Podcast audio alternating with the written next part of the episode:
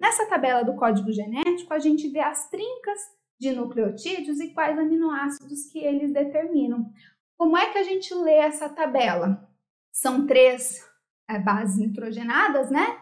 Então, tem a primeira base, a segunda base e a terceira base do códon. Então, vamos pensar. Eu tenho aqui, ó, vamos dizer que a primeira base aí do códon é a citosina. Qual vai ser a segunda? Vamos ver que é a adenina, então CA, ok. CA, a gente está aqui, ó. Qual é a terceira base do códon? Vamos falar que é a U. Então, CAU determina o aminoácido histidina. Vamos ver mais uma? AUG. A, U, estamos aqui, ó. Só que vamos na G. AUG determina o aminoácido metionina. Então é assim que a gente utiliza a tabela do código genético. Essa tabela do código genético, pessoal, ela é universal, ok? O que significa ela ser universal?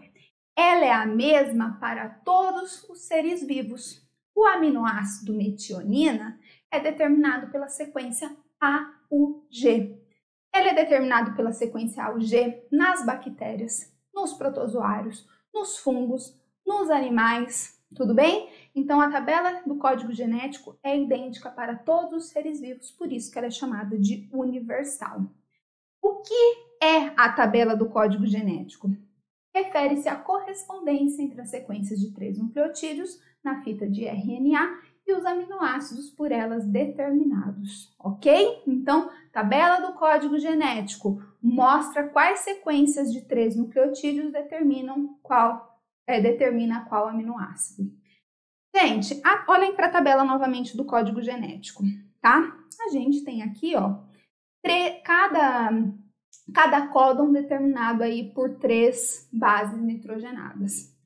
São quatro os tipos de bases nitrogenadas e a gente tem uma sequência de três bases, né? Sendo quatro possibilidades para cada um. Pessoal, então existem 64 possibilidades de códons, por isso a gente tem toda essa tabela.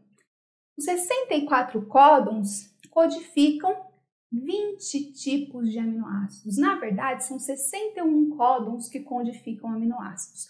Por que 61? São 64 possibilidades. A gente está vendo aqui 64 possibilidades de códons. Três códons são stop códons ou códons de parada.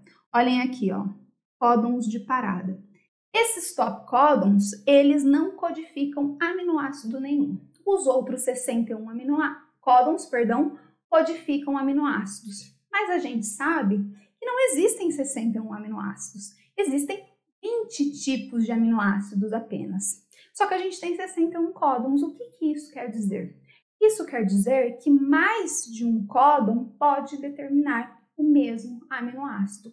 No caso da metionina, por exemplo, não. Só tem um códon que define a metionina. Só que olhem, por exemplo, por exemplo, para a serina. Olha quantos códons determina a serina. Quatro códons. Por esse motivo, pessoal, o código genético ele é dito redundante ou degenerado. Por quê? Porque mais de um códon pode determinar o mesmo aminoácido. Sempre o códon de iniciação é o códon AUG, que determina o aminoácido metionina. Ou seja, toda proteína vai ter como primeiro aminoácido a sequência, o aminoácido metionina, porque a leitura do RNA mensageiro, pessoal, se inicia no códon AUG. Lembra que eu falei que existe um complexo de iniciação da tradução? Ok, ele a região ali do CAP5 linha reconhecida, ok? Aí começa a ler. Encontrou AUG? Aqui é o momento de começar a síntese proteica.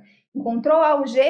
Come, coloca ali o aminoácido metionina e aí ocorre o crescimento da cadeia polipeptídica e são três os códons de paradas: o AA, o AG e o GA, que não codificam aminoácido nenhum.